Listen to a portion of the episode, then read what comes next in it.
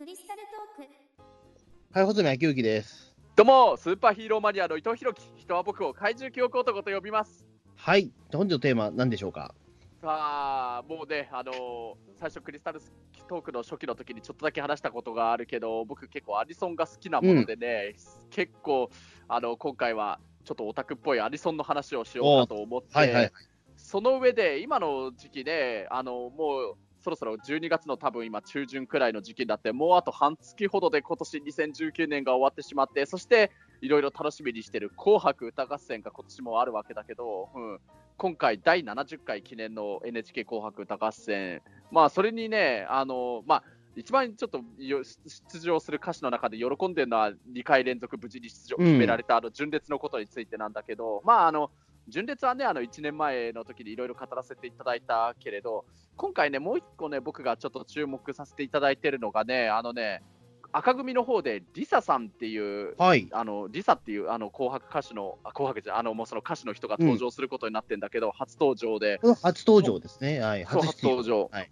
そうこのね、リサさんっていう人がね、まあ、あのアニソン歌手なんだけれど、もうあのもうご自身ももう完全にアニソン歌手って名乗ってるような、もうあのアニソンのほとんど専門的に歌うような歌手の人なんだけれどね、あのね、日本国内でももちろんね、すごい人気のある人なんだけど、これが、この人がすごい、世界的にね、すっごいなんか大人気になってて、世界のいろんな国でもうそういうアニソンライブをやるんだけど、もうどの国でやっても本当に満席になるくらいのすごい人で、まあ、あの NHK のプロデューサーさんもそういうあの世界的に評価をされて、アニソンという枠を変え超えるほどのもう本当大活躍をしてるから、ちょっと注目して紅白に出場してもらうことになったっていうあのコメントしてるくらいで、まあ、あのこのリサさんがねアニソアニソン歌手というもう肩書きで紅白に今回出場することになった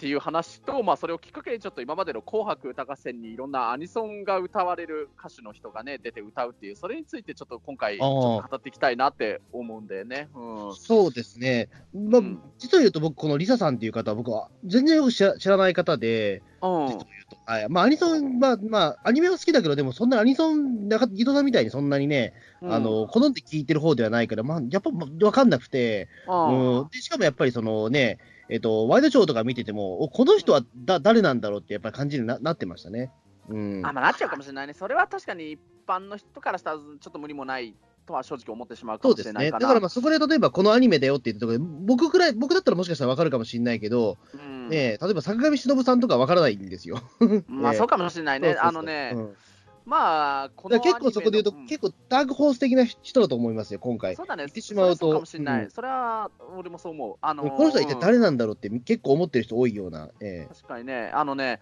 まあ、今言ったその、これのアニメの歌を歌ってるっていうので言うとしたらね、代表的なの言うとね、まず、ソードアートオンラインっていううんうんうん。まあ、これもね、はい。一般の人からしたらそれ自体がまずなんだってなっちゃううんとは思うんだけれど、あのソードアートオンラインっていうね、あのまあ、これも一番最初にもうね、一応そういうアニメファンの人からはすごい有名な作品でね、あのもう第4期とかくらいまでもうやってるくらいのなんか人気シリーズで、これがまたね、あの日本以外でも世界のね、そういうアニアニメファンの人から人気になってる作品なんだけれど、あのまあ主人公がなんか電脳世界のネットの中の電脳世界の中でなんかまあちょっと戦いをする、もともとゲームっていう名目だったんだけれど、それがなんかやってみるとすごいなんか本気のなんか殺し合いみたいな戦いになっちゃって、なんかやられると本当に死んじゃうみたいな、そういう世界の中に行くことになったみたいな、そういうストーリーなんだけれど、なんだけれど、うんまあ、それのね、あの主題歌をもうずっと、あの歴代のやつをずっと歌い続けてる人なんだけれど、あの一番最初の第1期がやったのが、もう今、7年前の2012年だと思うんだけれど、まあ、だからほとんどガルパンと同時期の作品なんだよね。うんもう、なるほど。うんうん、まあ、あ、そうか、その前のね、年でも2011年にも、あのこれも、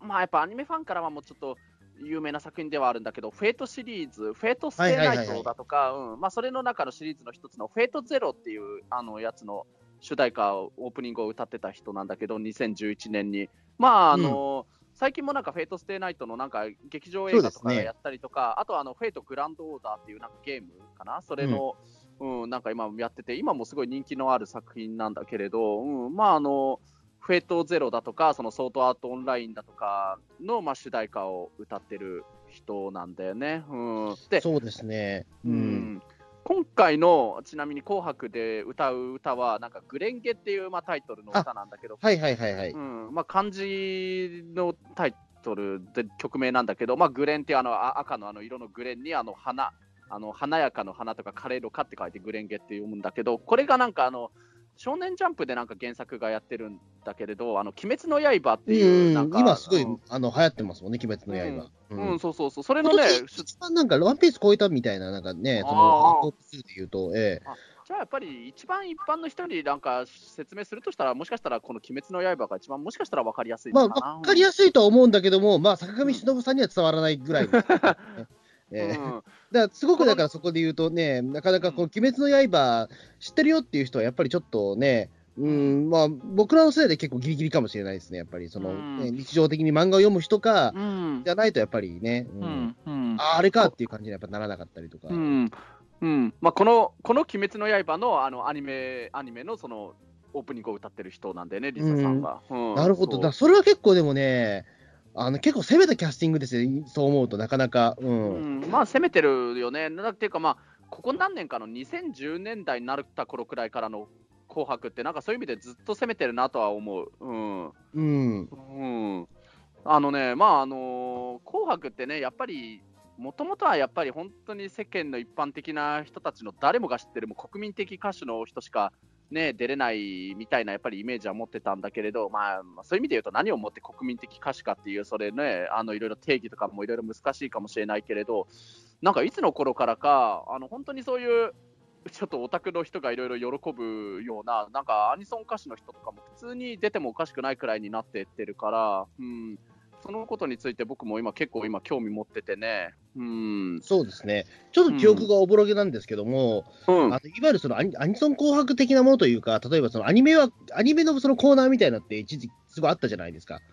あったよね。あれって何年から始まったんでしたっけ？えっ、とね、これもね、俺もね、ちなみに言うとね、紅白ね、僕がね、もともとはね、あの、大晦日の時って、すごい子供の時はね、あのまあ、一応あの、夜遅くまで夜更かししてても、小学生のくらいの時からずっとそれ、唯一許される日ではあったんだけれどね、最初の頃はね、紅白、面白さが分かんなくて、もうゲームとかしてて過ごしてたんだけど、あのね、2006あごめん1996年の小学校6年生の時から俺、紅白ね、あの結構面白そうってなって、その時のねヒットソングとか普通に好きになってたから見るようになって、それであの ?96 年か。うん、96年、そう。96年何がいたっけ？覚えてないわ、全然。まあ、安室奈美恵さんだとか、そっか、今ちょっとウィキペディア見たら、あでも、なるほどね、あのジュディ・マリが初登場、あはいはい。うん、あ、そうかそうか、相川七瀬が初登場みたいあな時代、そうかそう。か、本当に懐かしい、なんかそうそうたるお名前でね、うん、ウルフルズも初登場か。あそうか、ウルフルズあそうか。なんか時代感じるのは確かにそう思うと。時代感じるよね。うん。うん。グローブ初ですって。あ、ええ。グローブ、まあ、小室ファミリーがすごいね、多分すごい全盛期に近い頃くらいの時代だったと思うしね。そっか、うん96年、そっかそっか。これ面白そうだな、96年確かに。面白そうだよね。ていうか、本当その頃くらいの時代のなんか紅白あとか、普通に見直してみたいなって思っちゃうよね。うんうんでもまあ本当ね、その頃の時代、今名前出した歌手とかも、まあその頃ってもう一番 CD が売れてた時代だったらしいっていうのもあるけれど、まあほとんど、あのー結構日本人のもう結構みんなが名前だけでもやっぱり知ってるっていう歌詞がほとんどだったと思うんだけど、それからね、俺あの、2005年まではもうずっと10年連続で紅白ずっと大晦日見続けてきてあのーはい。うんああ2005年、2004年までか。で、2005年はちょっとね、あの年越しを家じゃないところで、まあ、ぶっちゃけ秋葉原にあるアットホームカフェであの新年2006年あー迎えてたから見てないんだけれど、それからはそれ以降は見たり見なかったりだったりするんだけど、そのね、えっ、とね、翌々年の2007年の紅白にね、あの結構覚えてるんだけれど、今、穂積君の言ったいわゆるそういうアニソン的ななんかテーマのなんか確かコーナーがあってね、あの中川翔子さんがその2007年の紅白に出て、天元突破グレン・ラガンのあの主題歌の空色デイズを確か歌ってたはず。うん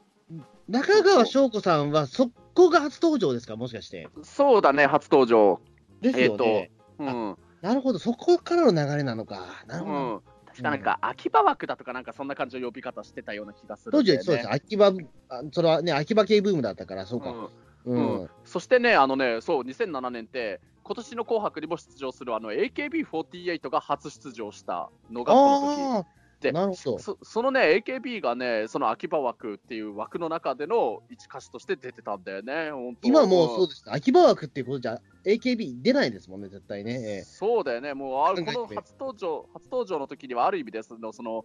まあ、ある意味でのその企画ものというか、その中の一つとして出てたんだよね。うん、だからあの、ちょっと俺も今、2007年の紅白のちょっと今、ウィキペディアを今見直してたりするけれど、あの出場歌手のその組数が AKB48 と中川翔子さんと、それとあの覚えてるかな、このアメリカ人の人のディア・ディゾンっていう。あー。うん、リアリこのさそうん。そうか、そこ、あリアリズムもそうそうでしたね、ここでしたね、ええそう。考えてみれば、うん。そこの枠でした。ええ。うん、この3組が同じ歌手として出場してる扱いになってんだよね、これすごいよね、本当、AKB とショコタンが。うん。うん。いや今思うと、そうですね、なかなかびっくり,、びっくりなコラボレーションです。たった10年前のこととは思えないぐらい。の。うん、まあ12年前、そうだよね、でも懐かしいよね、この2007年に、まあ、穂積君と実ほとんどすごい知り合いになった頃くらいだけど、うん。2007年はそうですね。ええうん、そうだったんだよね。うん。まあ、ただね、まあ、紅白に、あのね、アニソン歌手っていうそういう名目ではもちろんないけれど、普通にあの紅白に出るくらいの歌手の人が紅白に出て、結果的にそのアニメのあの主題歌として使われてた歌を、まあ、だから広い意味でのアニソンを歌ってたっていうの自体はもう40年近く前くらいからあるんだよね。もっと昔から多分あるのかもしれないけれど、うん、一応いろいろデータに残ってる中で、なんだろう、下正人さんの踊れたい焼きくんとかもそうだったのかな。まあ、あそうですね。まあ、まあ、もうあ、なんだろう、そう一応、まあ、ポンキッキの楽曲だけど、もうちょっとそれは枠超えてますもんね。まあ、団子三兄弟と同じ枠ですよね、言ってしまうと。まあ、まあそうだよね。あのね、うん例えばこれも本当にアニソンっていう認識あんまり持たれてないのかな、ちょっと詳しいことを当時まだ生まれる前だから分かんないけど、あの1980年に布施明さんが出てた愛よその日までっていう、これね、あの、あれ、ヤマト、宇宙戦艦ヤマトのね、なんか劇場版の確か主題歌なんで、そうなんだ。うん、そう。そうそう、だからもうあのそういう意味で言うと、本当はアニメの歌として歌われてた、あのそういう意味で言うと、広い意味でのアニソンって、だから実は40年前くらいからずっとあの歌われてて、しかも結構、毎年のように紅白にアニソンとして使われてた歌が結構出るには出てたんだよね、まあ、毎年ではなかったか。ら、80年代くらいで言うと、1983年にはあのキャッツアイ、アンディさんの、うん。これはもう紛れもなくあのキャッツアイの主題歌だし、キャッツアイ歌ってるんですね、あれ、紅白。そうなんでね、紅白で歌ってて。へせんうん、1986年には今度、斎藤由貴さんが悲しみをこんにちはっていう、これ、目の一曲、うんこれはまあ確かにそうだね、一般の人も、まあ、もうほぼほぼしみんな知ってるくらいの有名な歌だよね、キャッツアイ逆に言うと、メゾン一国国知らなくても、これは知ってますもんね、でも。そうなんだよね、うん。うん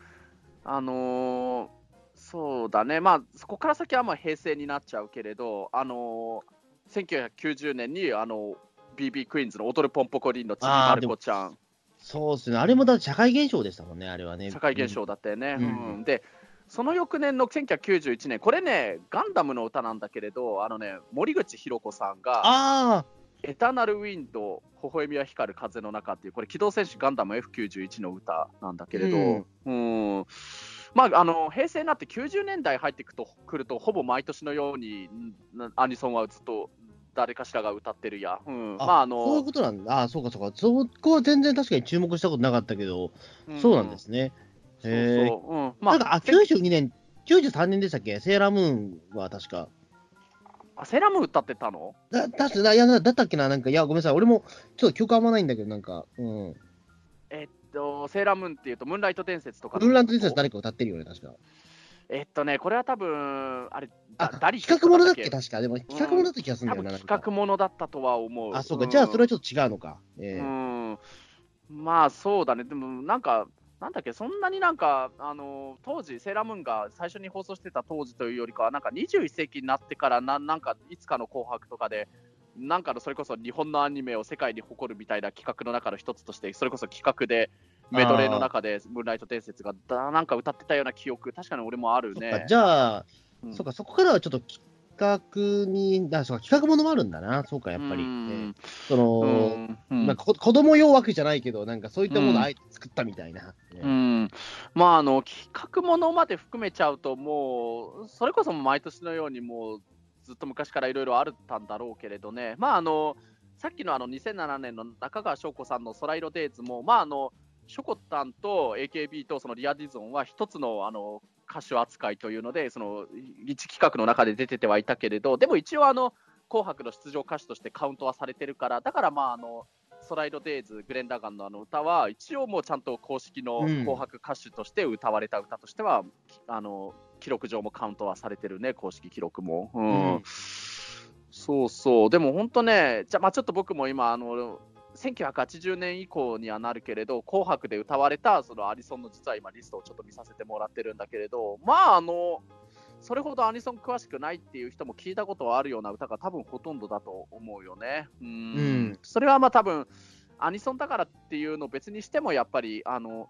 一般のヒットソングとしてもきっときっとヒットしてたからだとは思うんだけれど、うん。まあ、1998年にはちなみに小林幸子さんが風と一緒にポケモンのね最初のミュウツーの逆襲の主題歌を歌ってたけれど、これあの、去年の紅白、2018年の紅白に20年ぶりにあの今度またその中川翔子さんと2人で確か歌ってたっけ、うん、うん、そうそう、うん、そういうのもあったりするからね、うん、でもね、これがね、だんだんいろいろ、なんていうのかな、ターニングポイントみたいにちょっとなっていくのがね、結構やっぱり俺の中ではやっぱり2009年にあの水木奈々さんが、あの、新外っていう歌だったけど、ね、紅白に出て、これはもう本当に、もう10年は経つとはいえ、結構記憶に新しいけれど、あの、やっぱりね、声優さんのファンたちがね、あのすごい結構いろんな意味でのお祭り騒ぎみたいになって、あのまさかそのアニメの、ね、声優さんが、もちろんそういう声優オタ声優ファンの人にとってみたら、もうもちろん水木奈々さん、誰もが知ってる人だけれど、まさかそういうアニソンの、あの例えばなんかああいう CS とかあのケーブルテレビの企画とか、あるいはもうどっかのイベントとしてやる企画の中で、アニソン紅白歌合戦っていうアニソンの歌手の人たちの集まる紅白みたいなイベントはやってたけれど、うん、なんか本家本元の NHK の紅白歌合戦にまさかね水木奈々さんが出るなんてっていうのはすごいねあの話題になったのは覚えてるんだよね。うん、そうでしたね。だからあのーだからすごいやっぱこれ話題になったし、逆に言うとそれでこの人誰っていう気温もめちゃめちゃ感じたっていうね。最初はそうだったんだよね。そうですね、もう、その2009、その水木奈々さん、うわ、すごい、オタクはもうみんなわーって盛り上がってたけど、うん、ね、やっぱりそのワイドショーとか見ると、やっぱり誰この人っていうのはやっぱりね、当時から言われてましたから。うん、うんまあそこはね、やっぱり一般の人とやっぱりそれはアニソンの、ファンの声優さんのファンとかではどうしてもそこは見てるものがちょっと違う隔たりとかはあったりはしたけど、まあそれは今の今年ね、ちょっとリサさんがね、紅白に出るときに、その奈々さんが最初に出た時のなんかその、で世間のリアクションにちょっと似てるところがあるなとは正直思ってね、それもあってちょっと少し話題にしてみたいなとは思ったんだけどね。うん、でもまあ、そうですね、まあ、突然というわけではなくて、だからその、ね、水木奈々さんがやっぱりその、ね、初登場されるまでには、やっぱりその、ね、中川翔子さんのやっぱり活躍もあったりとかっていうところ。で、やっぱりだんだんだからあれだったんでしょうね。あの、その、アニアニメの番組というよりも、その歌詞の方に注目がいって、そうそうそう。それで水木奈々さんにつながったっていうような印象です、ね、うん、うん。うんまあ、今もね、水木奈々さんの声優として、ももちろん今もいろんなのやってるけれど、奈々さんが声優として出ているアニメはそんなに見ない人でも、アニメオタクじゃないから見ないっていう人でも、なんか歌手としての一人の歌手、アーティストとしての水木奈々さんのファンっていう人は、今は結構、アニメオタクじゃない人でも結構いそうな感じにはなってるんだよね、俺もいろいろタクシーとか乗っていただいてるお客さんとかからも話聞いたり、いろいろネットとかもいろいろ見てたりとかするとね、うん、うん、まあ、そうですこの方ってもともと歌手きっかけ、歌手デビューなん歌手の方が先なんですよ、確かでもデビューそうそうそう、あの、奈々さんご自身が、あのね、もともと演歌歌手になりたかったんだ、ね、ああ、そうなんだ、それは知らなかったけど、あそうそうそう、うん。あのね、演歌歌手志望で、まああの出身がの四国の愛媛県出身の方なんだけど、愛媛県の新居浜市ってとこなんだけれど、あの結構そこの地元のなんかのど、自慢コンテスト嵐みたいな感じだったらしいからね、子供の時から、うん、そういうちょっとしたなんか地元のなんか、歌がすごいやたらうまい天才少女みたいな感じになってて、それで、あの高校が東京に来て、あの堀越学園に通って、でもまあ、あの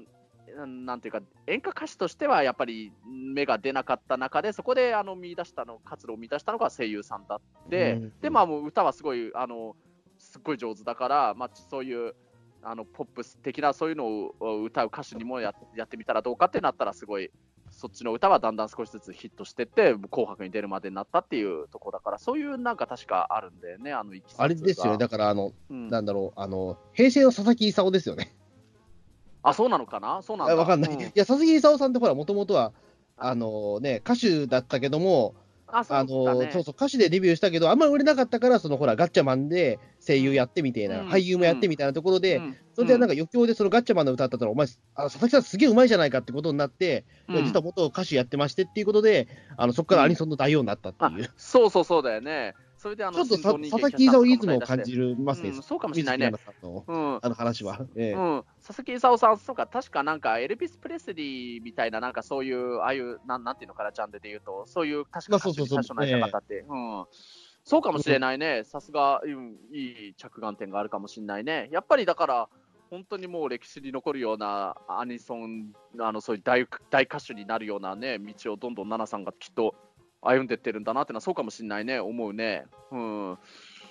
まあ、そうそう、だから、うん。まあ、紅白でね、あのそういうアニソン歌手とか声優さんが出て歌うっていう、そういう、もしこういう話題をするにあたっては、やっぱり水木奈々さんは絶対あの避けては通れない話だと思うからね、あの、うん、そこから2014年まであの6年連続で奈々さん出てるからね、後半。そんな出てたっけ？そそんな出てる。うん、そう。すごいな。えー、2009年に初登場して、その時はまあ、誰みたいな風になったけれど、そこから一応紅白、何気にずっと常連さんとして出てたからね。うん。まあ、あの、2013年はあの TM レボリューションの西川貴教さんと一緒にちょっとデュエットで歌うっていう形式だったけれど、うん、うん、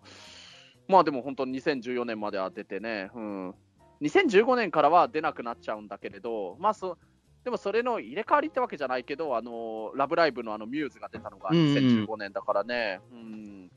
これだってまたね、そのラブライバーを中心にアニメファンの人たちがすごい湧いたのが、うん、4年前だけど、これこそ本当記憶に新しいからね。ミューズの時もやっぱりそうですよね、なかなか、うんうん、やっぱだ誰だ、この人たちってやっぱりなってたましたもんね、うん。えー、まあ言ってしまうと、多分奈々さん以上に誰ってなってたような気がするんだけど、あのね、水木奈々さん。は、もともと要するに歌手をやりたいっていう人が、結果的に声優やって、ったら声優として人気声優になったけれど、まあ、奈々さんとしてはもちろんあのその本業としてアーティスト、歌手としての当然一面があるわけだけど、このミューズっていうのはあくまでこのラブライブというアニメのために結成された、もともと劇中ユニット、これこそある意味このミューズっていうグループ自体がそういう意味で企画ものだったわけだけれど、それが NHK の紅白に出るってなったら、またこれがすぐね、いろんな意味でやっぱり話題というか、なんだなんだってざわざわってね、当然だと思うんだよね。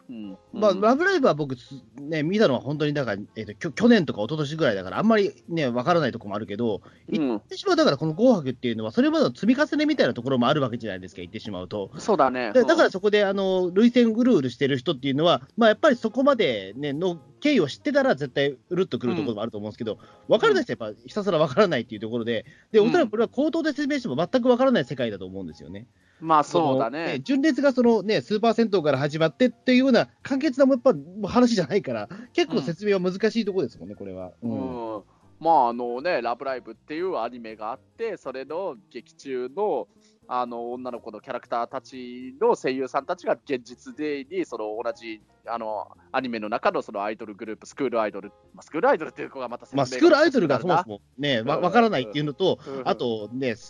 え、じゃあこの人たちは何なのっていうことになりますよね、だから結局は。うんえー、まあそうだね。さ本人じゃないから何なのっていうところですよね。うん、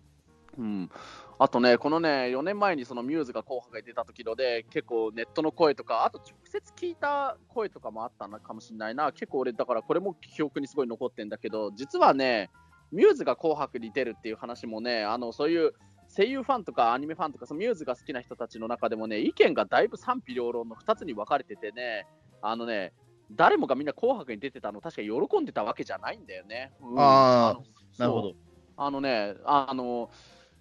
例えば、あのそのあの本人あの、ミューズ、声優さんのファンの人たち、本人はもちろんミューズが好きだからい、いろんなの見てるんだけれど、例えばそれ、お父さん、お母さん、家族の人たちが、そういう声優オタクじゃない人たちの場合は、あの やっぱりねあの、家族とそういう話はあんまりしないし、したくないっていう家にとってみたら、あのそのミューズたちを見て、あのほら、ほら、こういう女の子たち、あんた好きなんでしょ？みたいに、ちょっと半分バカにされたような感じで言われるから、ちょっと嫌なんだよなっていうあの意見も出てたらしいんだよね。う。うんんで、あとあの、あくまでこういうね、ラブライブとかこういう深夜やってるアニメとかは、俺たちオタクだけのものなんだから、それを一般人の目にさらすなよみたいな、そういうなんか声も確かネットに書いてあったのを、俺結構この目で見てたりとかしてたからね。うん。まあそうですね。特にだからそのミミューズとかになっちゃうと、ね、まあ、言ってしまうと劇中で解散しちゃっているところもあるしっていうか。あうん、だから、まあ、そこはもう関係がないのが言ってしまうと、この、せね、じ実在するミューズに関しては。ええうん、まあ、ミューズはちなみに、うん、この後にこの現実の世界でも、えー、とこれの翌年、2016年とかくらいに1回解散して、そこから先、バトンを引き継いだのが今度、ラブライブサンシャインのアクアだったけれど、まあうんそうそう。でもね、うん、でも今年になってからね、ミューズが再結成されてうね、ん。今、あのミューズとアクアでいろいろ一緒になんかライブとかやったりとか、イベントとか、ラジオとかもやってたりとかしてるんだけどね、うん、まあ、まあ、そのラブライブのファンの人たちにとってみたら、あの自分たちがあのだけがやっぱ楽しんでる世界のものだったから、そういうアニソン歌手だけが出る、そういうアニソン紅白だとか、アニサマだとか、ああいうアニソン歌手の集まるイベントとかに出るのはいいけれど、普通の紅白には必ずしも出ないでほしかったっていう声は出てたんだよね。でも、まあ、もちろんあの普通の紅白に出たっていうのを喜んでるファンの人たちもいっぱいいるし、俺ももちろんそちら寄りではあったけれどね。うん。うんそうですよね。基本的にだからすごくそのね、えっ、と、こんすごいコンパクトにされてしまうんですよね。そのみ紅白に出ると。あのうんすごくだからその記号的なその出方をされてしまうところがああるような気がして、紅白ってすごくあの例えば、去年やっぱりその顕著だったのが、やっぱり去年のやっぱ純純烈とかも、言ってしまうと、あのね、そのやっぱ銭湯、スーパー銭湯ができたっていうところで、そのやっぱり、うん。そのたくさんファンの方とかたくさんいらっしゃったじゃないですか、その演出として。まあそう、そうあああいうことになっちゃうっていうののが嫌だっていう人は多分いると思うんですよね。うん。う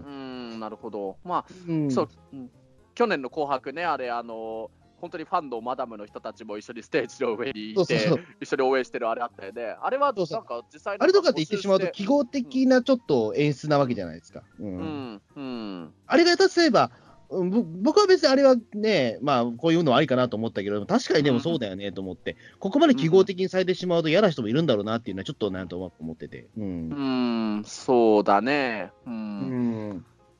まあ、いろいろだからそだけれど。こはだからすごくね、紅白って、まあ、やっぱ分かんない人に伝えるっていうところって結構あると思うから、うん、やっぱりだから、はい、ドーンっていう感じではちょっといけ、何もその説明なくドーンっていうふうにはいけないっていうところはあると思うし、それまでなんかどういった活躍をされてたっていうことも、一応、その司会の方から説明しなきゃいけないしっていうのもあると思うから、うん、あうん。一応なんか、紅白、去年の紅白も見てた、もちろん見てたけど、純烈が、ね、初登場してるから、もちろん見るし、まあ、あとラブライブ、ラブライブサンシャインのアクアも、これは、アクアはちょっとミューズと違うのは、あの正式な出場歌手としてカウントされたわけではなくて、一応企画ものの中として出てたみたいな出方だけど、あの一緒に刀剣乱舞のあの刀剣男子っていうのも一緒に出てたわけだけど、うん。まあ、ああいうのも見てると、一応それが、アクアで言うならアクアっていうのがどういうグループなのかっていうのは一応テロップで説明は書いてはいたけれどね。そうですね。ん。だから企画ものが一番実は、まあ、や出やすいんでしょうけどね、そのうん出る側としてもね。ええ。うん、まあね、うん。うん。こういう枠ですよって言ってしまったら、非常に説明としては楽ですからね。うん。まあ、ああとね、紅白、これはもう本当、いつの時だったからなのかな、もう2010年代に入った頃くらいなのか、もうすでに21世紀に入った頃くらいからそうだったかまでは、ちょっといいいつからかはちょっとあんまり覚えてないし、わかんないけど、あのね、これね、アニソン歌手とか声優さんに限った話じゃなくてね、あの一般の歌手の人とかでも、別にアニソン歌ってる人たち以外でも、もう分かんない人には分かんなくなっちゃってるグループが本当多くてね、うん、あのうちの両親とかも見てたけれど、そういうあの、まあ、アクアとか、そういう声優さんとか、アニソン歌手以外でも、本当に一般の歌手の人で、紅白出るくらいになってる実績残してる人たちのはずなんだけれど、全然あの誰これ分かんないっていう人あの出演者も結構いたんだよね。うん、うん。具体的にだ誰を言えばいいのかな。うんまあだから、例えばね、今年出る中で言うとしたら、あのまあ、俺あの、オールナイトニッポンとか聞いてるから、結構、あのをやったじゃんって、少しね、あ見るよ、見たいなと思ってたりとかしてるけど、まあ、これ、具体名出しちゃったら、実名出しちゃったら、少し聞いてる人が聞いたら失礼かもしれないけどな、でも、まあ、ちょうど、まあまあまあ怒る人いたら本当に申し訳ないんだけど、例えば、キングヌーとかも今年出るので言うなら、俺、オールナイト日本ゼロとかも聞いてるから嬉しいけれど、多分うちの、あのー両親とか、これ、誰？ってなっちゃうような気がするんだよね。そうですね、キングヌーは結構ね、難しいところですよね、正直ね。ううんん。でもまあ、うん知ってもらえるっていうところで強いあそうそう、そうなんだよね。そうそうそうそうなんですよ、うんそれって。うんそれはある。うん。うんあのいやね、うん。そうかもしれない。今、それいいこと言ったかもしれないね。あの、紅白って一昔前まではもう本当誰もが知ってるような国民的歌手の人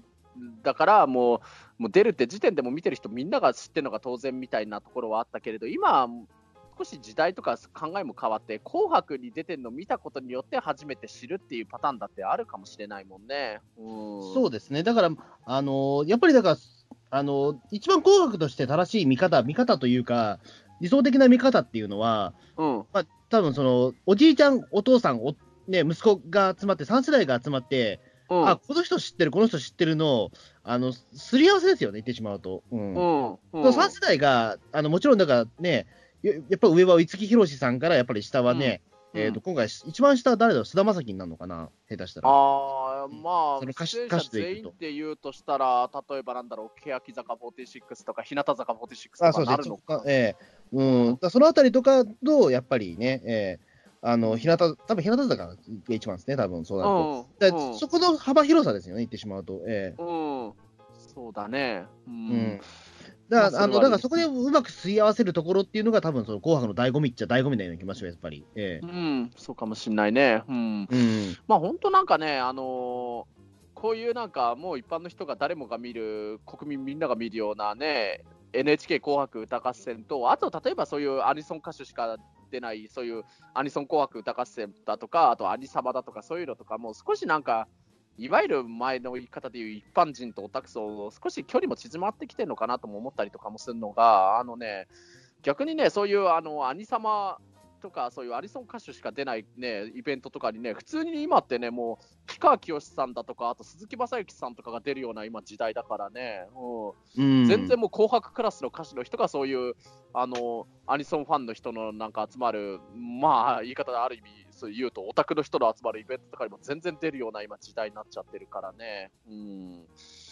ん。だからまあ、本当はあの、何というのかな、もうすごい、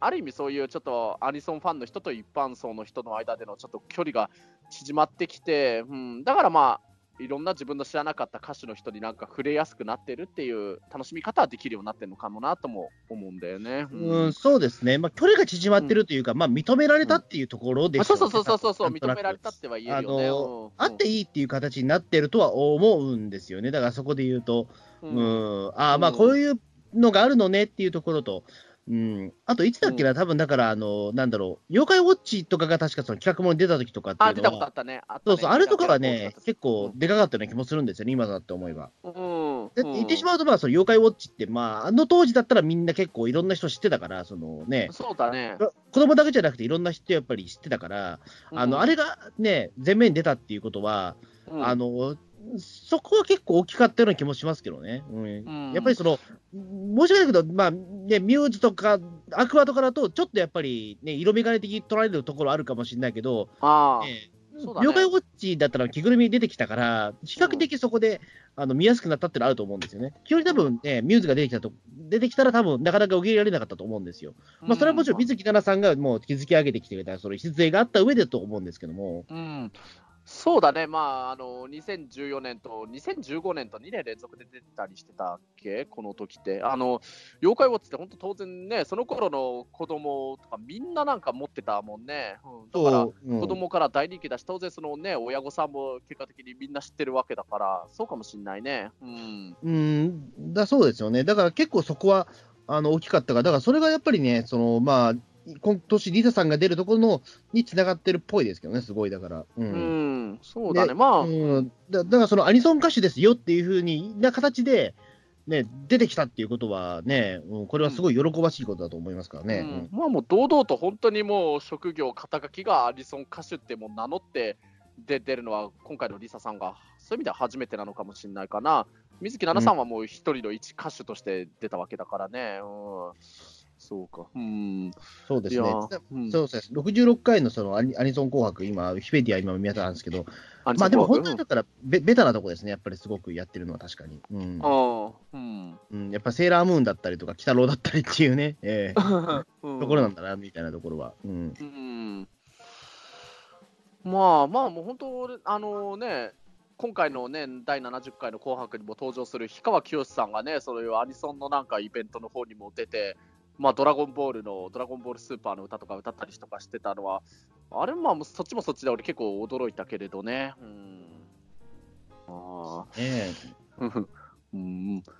まあ本当ね、だからまあ紅白、こっちの NHK 紅白歌合戦の方も、これからも本当、毎年のように、これから本当、アニソン歌手の人だとか、声優ユニットとか出るようになっても、本当におかしくないような気は、本当に俺してるよね。うん。うえうん。うん。だからまあ個人的には、だから、まあ、バンドリーのなんかね、あのポッピンパーティーとかロゼリアとか あたりとかが出てきてくれたら、個人的には嬉しいけどね。まあそうですね。うん。んまあでも今もうそういったね、まあ、その売り方っていうのがもう当たり前になってきてるから、う。うんん。うん。うん。うんまあ、そうですね、来年、来まあ来年どうなるかですよね、マジでね。え本当だよね、なんか、ある意味で、本当そういう意味で、なんか、ちょっと前の時以上に、毎年の紅白見るのが、ちょっと楽しみにはなってきてるね、なんだか。うん。えう。うんんまあ、純烈もね、本当に、今年早々になんか、すごいでっかい危機があったけれど、でもそれを本当にまたね、それ逆を乗り越えて、またさらにね、人気を獲得して、それで2年連続紅白出場を決めて、やっぱそこはかっこいいなと思うしね。うん。そうですね。うう。ん。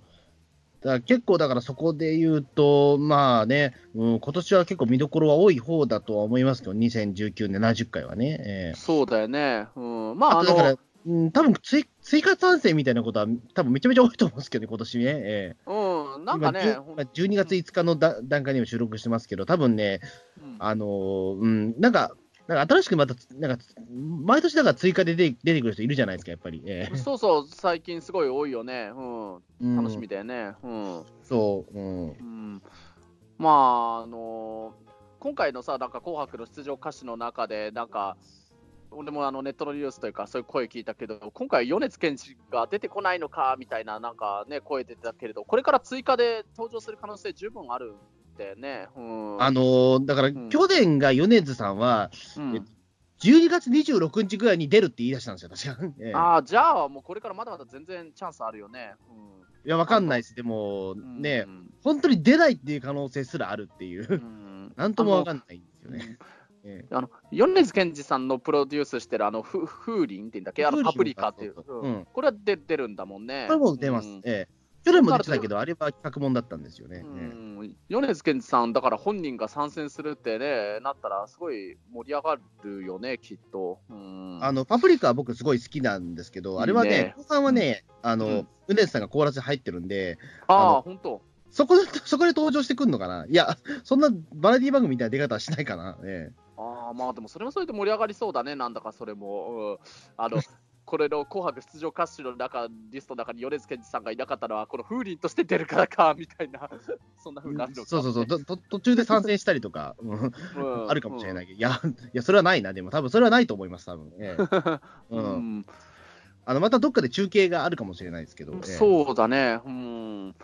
まあ、あとね、菅田将暉さんも出場するしね、うん。うん。まあ、これも的な。これも、うん。よ米津玄師さんのもこれ多分まあそうかそうか。間だから違い探し結構歌うと思うんで、ええ。間違い探しそうか、うん、だから結構だからあの本人が出る出ないはともかくとして結構あの米津玄師さんが関わってる歌はいっぱいいっぱいってことじゃないかもしれんけど歌われるんだよね紅白まあ言うてもだって米津玄師さんだって元はだってね、ボカロ P ですからね、この人だって。ねえ、うん、そうそうそう。だ本当だよね。ボカロを作ってた人が紅白に出てるってことだからね。今やだって一番注目されてますからね、中紅白でも出るか出ないかで言うと。うん。すごいだよね。本当、うん。それはちょっとすごいことですよ。だから、ボカロ P の人がね、あのこうななるっていうのはすごい時代だと思いますよ、やっぱり。ええ。といろいろ面白い時代になってきてるなってのは本当に思うねなんか。うん。うん。うーん。まあ、こうしてみると、だから結構、うん注目したくなるの、結構、今ちょっとリストも見てるけれど、純烈とリサさん以外にも結構いるんだよな、うん。まあ、俺もね、あのそのタクシーであのね、イコールラブのラッピングされてるイコラブタクシー乗せていただいてるってのもあってね、前より結構実はちょっとアイドルグループにも少し興味持たなくちゃなと思っていろいろ見てるんだけど、やっぱりだから、あの、イコラブ自体は48グループではないわけだけど、でもプロデューサーが指原莉乃さんだからってのもあって、やっぱりあの AKB とね、あと、あの坂道グループとかもね、結構今少し興味は持っていろいろ見てるからね、だからまあ、まあ、欅坂の、乃木坂と欅坂はもういっぱい今までも出てるけど、日向坂46が初登場するのとかも、おね、少し注目はしてるしね。うんそうですね。う。うんん。日向坂は、そうか、うん、まあそうですよね。確かに今、そうか、もともとひらがなけやきですもんね。ひらがな欅だったんだよね。ええうん。うん。確かに、でも、そこはでも確かにそうですね。まあ、それまで応援した人は確かにこれは、うん、でかいこと思いますからね。ええうん。うん。まあ、男性アイドルの方も、ジャニーズグループもね、またすごい増えてるしね。うんあ、そうだ、あいみょんいなくなったんですよね、今年ね。あ、あいみょんさんいないんだね。そう、あいみょんね、今年ね、選ばれてないんですよ。俺、一番ちょっと衝撃だったかもしれないんですよ、俺。ええあーああいみょんも後で追加メンバーに選ばれるって可能性はあったりしないのかな？多分それないと思いますよ。うん。うんあの、だから、いや、僕、あいみょんさんすごく好きで、うん俺もいいなって思ってるよ。うんうん。あの、だから去年だからそのね、あの、マリーゴールドを歌ってたけど、うん今年はでも確かにそうなんですよね。マリーゴールドぐらいのヒット曲が実はだ出てないんですよね。あーそうなの？あー俺あの、この間アニメ映画のあの空の青さする人よとか、あれとかすげえ歌かっこいいなと思いながら。いや、僕もあれは CD 買ったんですけど、うん。ううんん、でも、なかなかでもあれはね、その、ちょっとマリーゴールドとはちょっとやっぱり、ちょっと違うじゃないですか、やっぱりその、マリーゴールドは多分、いすごく一般の人に受けてるように、そのあいみょんさんが結構寄せた感じはするけど、あうん、でななんかね、なんそことうまく合致できてないのかなっていうところがあって、うん。うんちょっとだからそこ残念だったんですよね、今年ね。けうんだ去年すごく良かったから、今年も出てくるのかなと思ったら、うん。ねえ、あ、あこうも1回だけだったかっていう、ちょっと来年返り咲きを期待したいですね。んそうだよね、だってこれ忘れもしないの、その去年の純烈が初登場した時の紅白の時の純烈の対戦相手があいみょんさんだったから、ね。そうそうそうそうそう。うん、えうん。えうん。そっか、そっか。あーまあ、出る人もいれば出ない人もいるってのは、これは毎年当然当たり前なことか。うんん。うん。そうですね、まあね、ゴールデンボンバーも今年は出ませんからね。ええ えゴールデンポッパーって結構最近、ここ何年かも常連みたいに出てたっけ？あもう常連だったんですけど、今年か、今年は本当に声かかんなかったみたいで。えああ、そうか。うんえうん、いや、本当にだから落ち込んじゃってるみたいでして。ええうん、いや、ガチで落ち込む人たちもいっぱいいるだろうね、すごいへこむ人もいると思うな。うん、そうですね。だから、あとね、うーん、そうですね。だから、あと、竹原ピストルも今年はいないし、ええ。そうですね。岡崎体育もね、声かかるかなと思ったけど、声かかってないしね、みたいなね。うん、まあ、あのね、天気のこのおかげでラッドウィンプスがね、入り咲いたらちょっと嬉しいけどね。うん。うん、まあ、これも言ってしまえばアニソンですからね。ええ。そうとそうだよ、アニソンだよね。だから本当、うん。今回の出場する歌手の人たちの中でも、アニソンは多いんじゃないのかな、やっぱりまた。まあ、関係者はめちゃめちゃ多いですね、やっぱりそう思うとうね。ん、そうだね。うん。まだ対戦の組み合わせは出てないんだったかな。うんまだ出てないですね。う。うんん、まあ本当ここ、今回の純烈の対戦相手と、あと、リサさんの対戦相手はもちろん知りたいな。うん。うん、誰だろうね。うんうんいやーリサさんとラッドウィンプス対決してくんないかな。あ、でもそれはでもちょっと見どころはね、それは確かにちょっと見たいですね、そこは。そうだね、見たいよね。う。うんん。うーん。あど誰なんだろうなとそう思うとね、難しい。うーん、誰だろう。うん、うん。いやー、紅まあ、そん白な。まあそうですね。まあ、うんはいまあ実際のとこ、はいうんえ紅白は実際今年は生で見れるかどうか、どこで見てるかっていうのはあるけれどね、うんあの実家で親と見るか、引っ越した先のお家で見てるえか。うん。僕はどうなん、まあ僕はだからこの日は、えっ、と、あれですね、コミケシーズンなものなので、ええ。そうか、うん、うん。あの、まあ一応多分そのね、お紅白始まる頃には多分帰れてるとは思うんですけど、ええ。うんただすげえ眠いと思います。ええ。うん、紅こう、まあまあね、大晦日からあの元旦のなんか年越すときって、毎年やっぱどうしても眠いんでね、やっぱり朝まで起きちゃうからね。まあそうですね。えうん。えうん、まあじゃあ僕はお笑い行ってきます。お笑い、あ、そう、おい笑い、い、や冗談ですけど、ええ本当、結構、えお笑い行くなら俺も行こうかなって今思い 出すとこだったよい。や、紅白見てくださいよ。えそうまあ、怖くは見るけれど、見終わったら後追っかけるかな、この間みたいになって。えそうですねえうんえあの磯崎神社でまあ新年迎えるのはね、面白いと思う。まあ、磯崎神社で初詣するっていいかもしれないね。それ同じこはもう最高ですよね、もう。ええうんまあ、同じこと考えるガルパンファンの人もいっぱいいるかもしれないけどね。うん。うん、いやー、まあ本当、今年の大晦日はど、どこでどういうふうにして、まあ、紅白を見てるかっていうのをちょっと楽しみにしようかね。うん、。はいい。はい。じゃあ、そんなわけで、じゃあどうもありがとうございました。ありがとうございました。